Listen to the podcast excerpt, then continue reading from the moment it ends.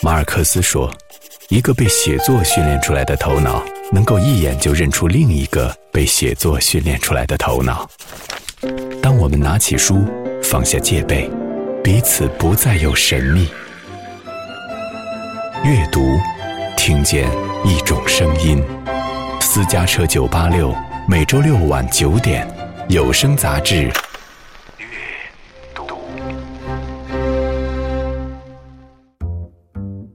我叫刘彤，三十三岁。哎，怎么有三十三个故事？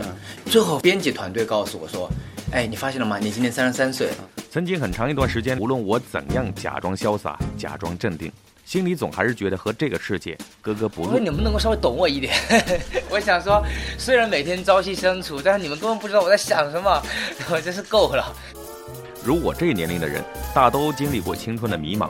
后来进了社会之后，我才发现，哦，孤独可能是自己越来越了解自己，越来越知道自己是谁，可以拒绝什么。本期阅读，看见刘同，从害怕、惧怕、抗拒到慢慢的喜欢和享受，我觉得对于孤独的理解这个过程，我觉得是一个虽败犹荣的过程。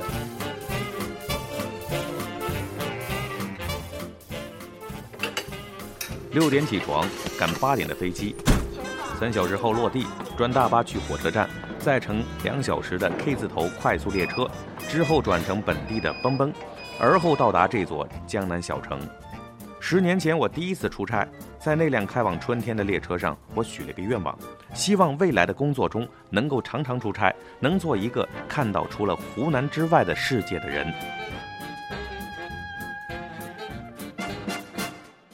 十年后，刘同的生活还是这样：中午坐飞机到宁波，下午两点在书城签售，四点接受媒体群访，五点赶一波晚高峰，六点半在宁波大学新园圃剧场宣讲。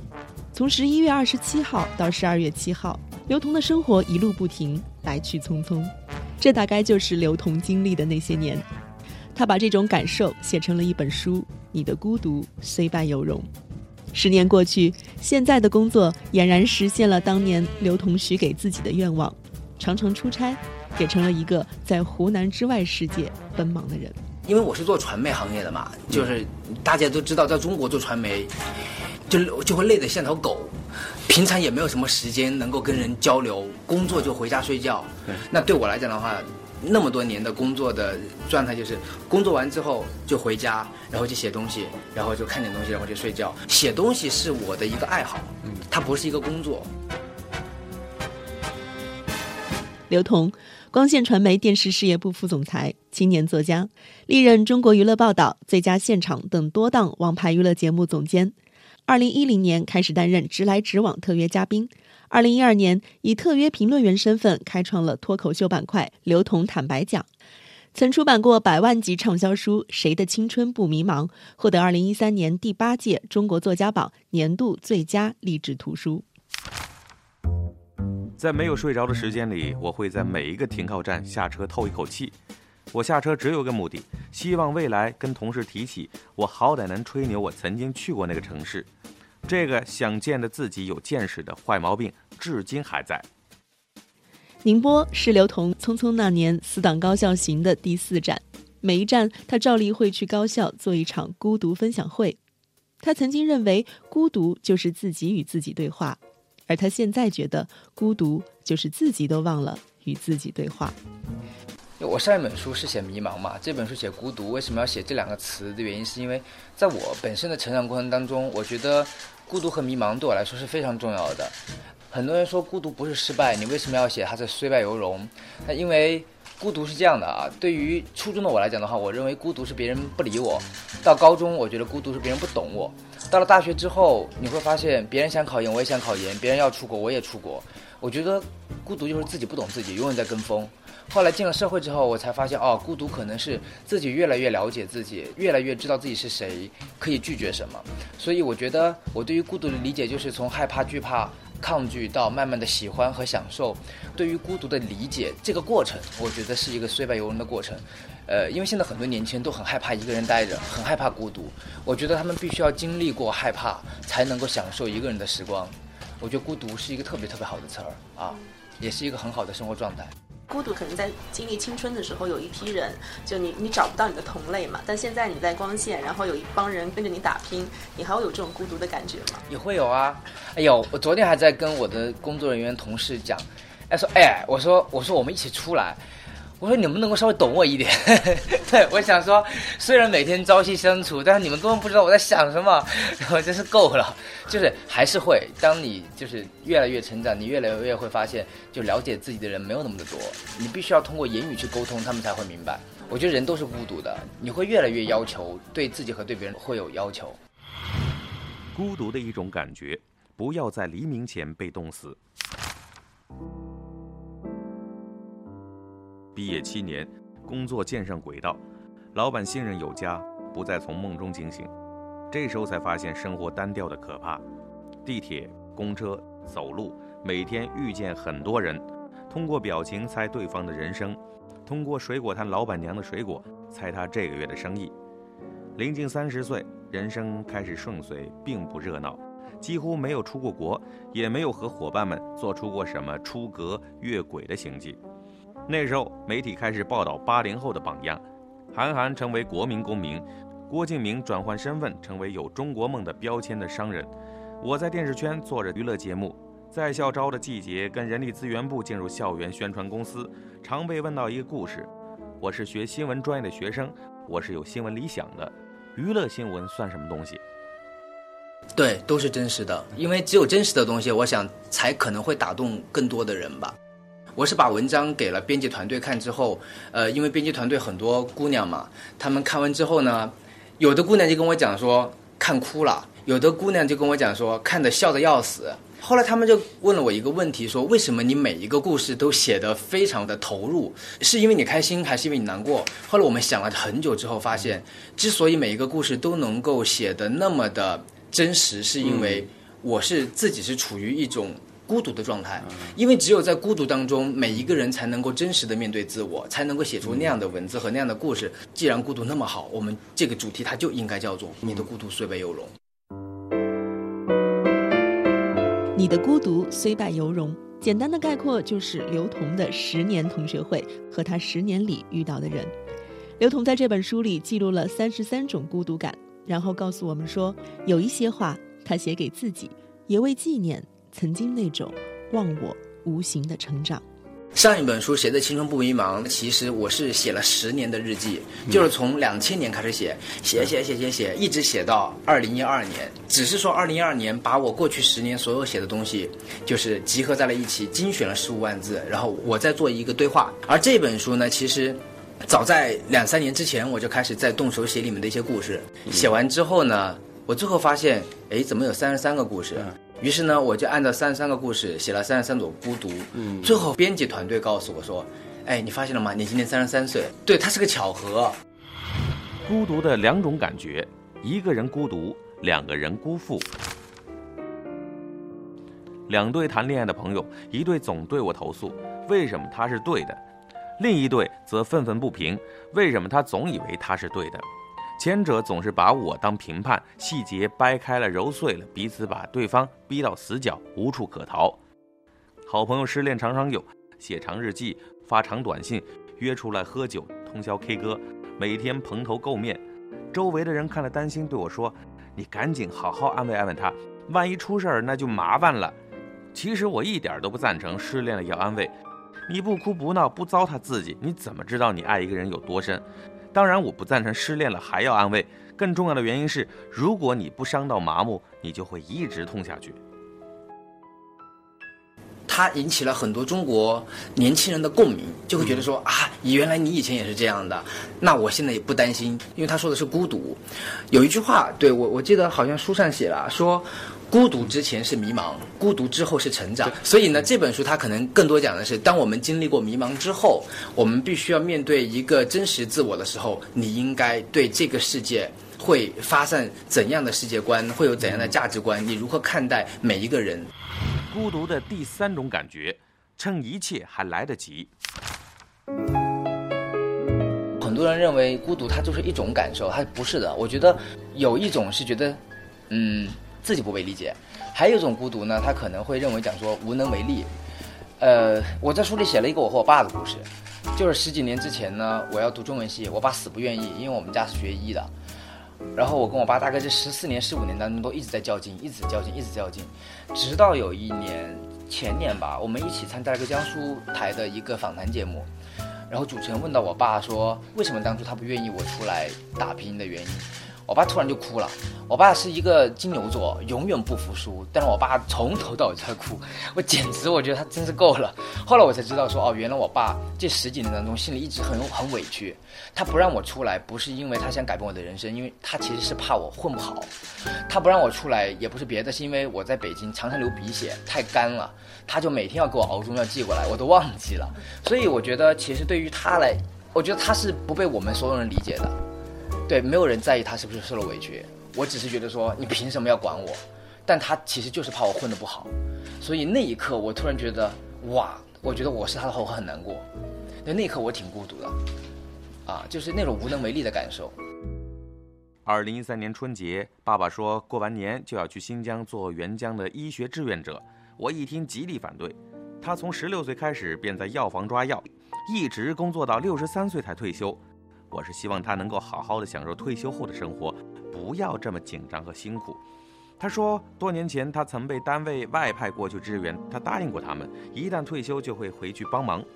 我看着妈妈，妈妈却说：“你爸呀，闲不下来，让他去吧。”我前脚回到北京工作，爸爸后脚就到了吐鲁番地区的县城医院。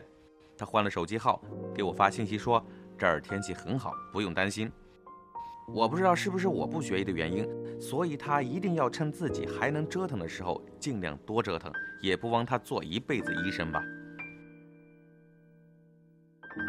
你说你是中文系毕业的，然后你说说你怎么会进入光线吧？怎么会做传媒这一行？是这样的，就是我以前很喜欢看电视，我很喜欢何炅，于是呢我就很想去快乐大本营，然后但是我呢又家里没有这样的关系。而且我的成绩没有那么好，我老爸问我选什么专业，我只能选中文。后来我毕业之后就比较顺利的就考到了湖南电视台，工作了一两年之后，我工资太低了，我就想去更大的城市工作，拿更高的工资，然后就想通过考研考到北京，谁知道研大概差了一分吧，我就想搞特招，那个时候我出了小说，我就想搞特招进去，谁知道特招没招上，刚好别人告诉我光线传媒在招人。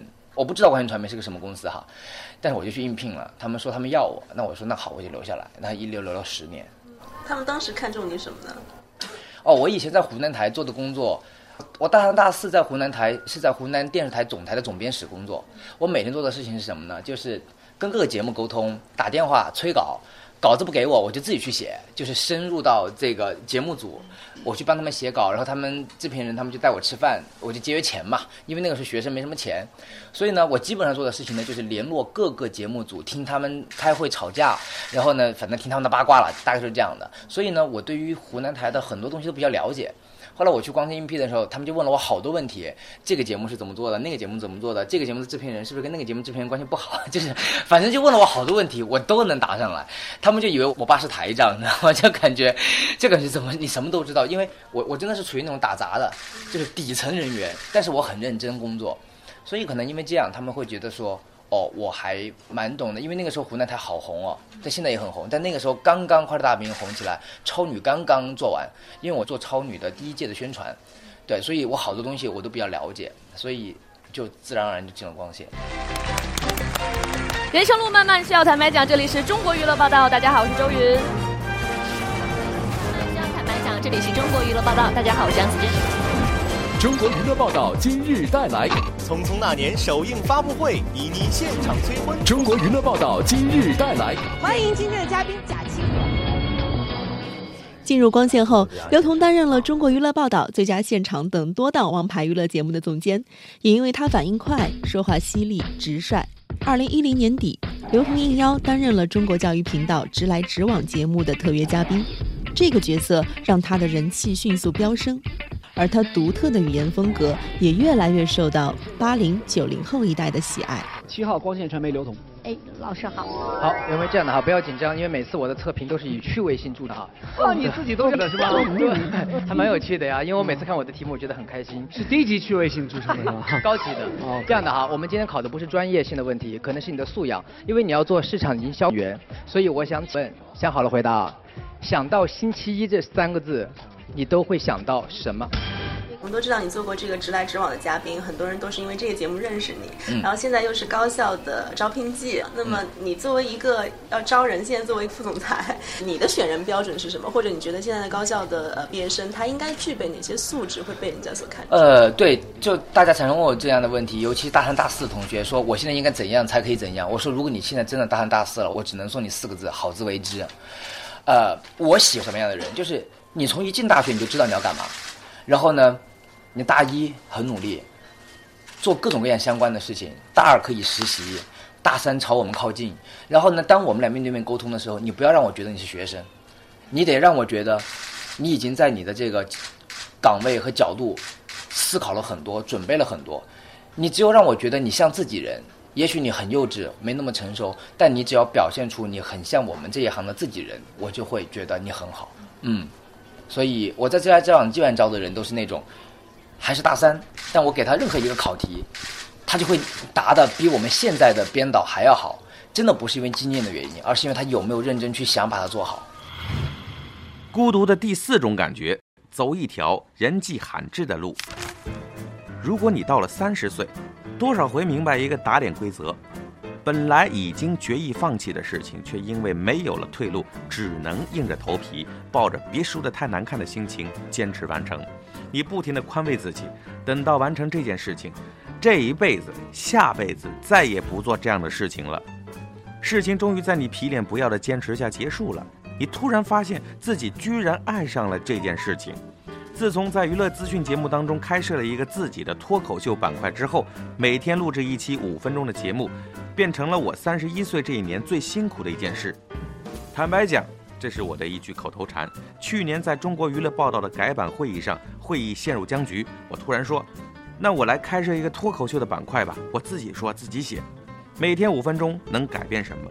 当时我不知道怎样回答这个问题，但是一年之后看起来，这个算不上脱口秀的小节目让我相信，这么难的事情居然也能坚持下去。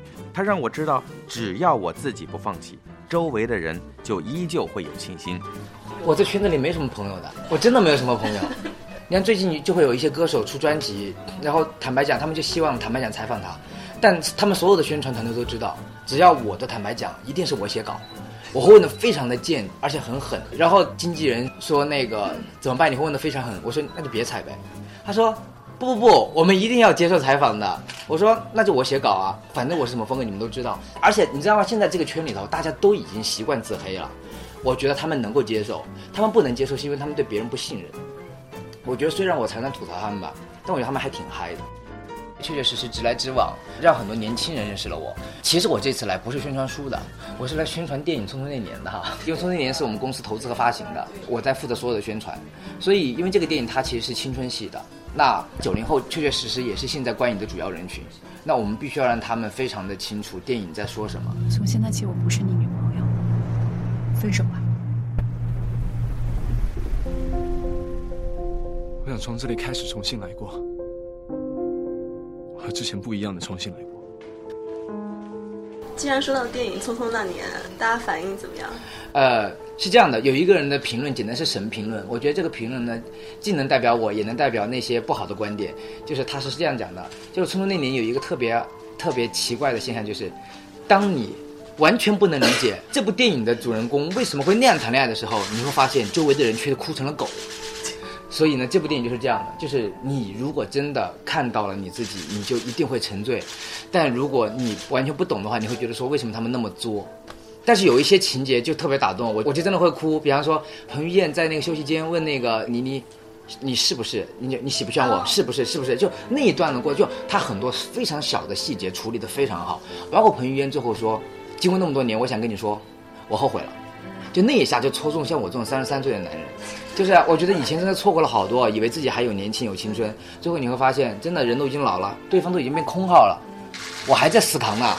就对啊，就我其实我早就后悔了，只是我不好意思讲。我觉得这部电影让我觉得学会了好多东西，你得要珍惜。我真的已经忘记了我的初恋是谁了，真的。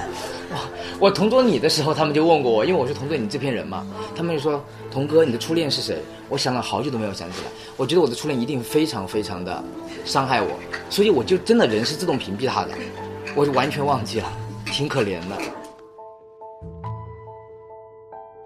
从二零一二年的《泰囧》到随后的《致青春》《中国合伙人》《同桌的你》《分手大师》。近年来，光线传媒投资的青春电影开启了一个集体向青春致敬的年代。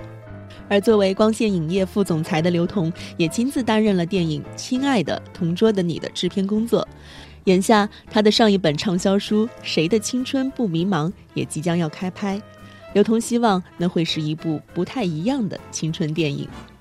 我觉得青春片可能现在在中国市场分两类吧，第一是光线的青春片，以及其他青春片。呃，因为因为是这样的，因为光线都是年轻人，我们老板其实他也心态也很年轻。我们所有的青春电影是所有人坐在一起，然后一起吐槽，一起评价，一起找他的优点。所以我们对于青春片就是这样的，如果没有任何的跟跟大众有共鸣的东西，我们是不会做的。因为最近常常有记者会问我了，说那个青春片好像在中国市场很泛滥，但问题在于说，你想中国今年的电影票房三百个亿，青春片大概占了十五个亿，也就是说还不到百分之五。就百分之五都不到，但是关键在于青春片这个类型是所有的片类型里头的，最起码它是占四分之一吧，四分之一的电影，可能五分之一的电影是占百分之二十的。你想想，它的片比是百分之二十，但它的票房才百分之五，也就是说，其实青春片根本就没有泛滥。我觉得现在是很多人对自身的过往更在意了，所以他们可能会越来越喜欢这样的青春片。嗯，那我听说你的那个《谁的青春不迷茫》也要拍成电影了，对吗？对，你现在已经在开始在筹备了。那如何在这么多的青春片当中脱颖而出呢？我说了，对，第一个是光线的青春片，对，跟别的青春片本来就有优点。第二，因为我在光线是负责电影的，这个东西是我自己的，我一定是用行业内最顶尖的力量和编剧啊，包括演员啊，他一定不一样。走出迷茫青春的刘同，以三十三年的成长换得了从容前行，也成为了自己世界的主宰。或许我们终将要学会的，不过是如何与自己相处。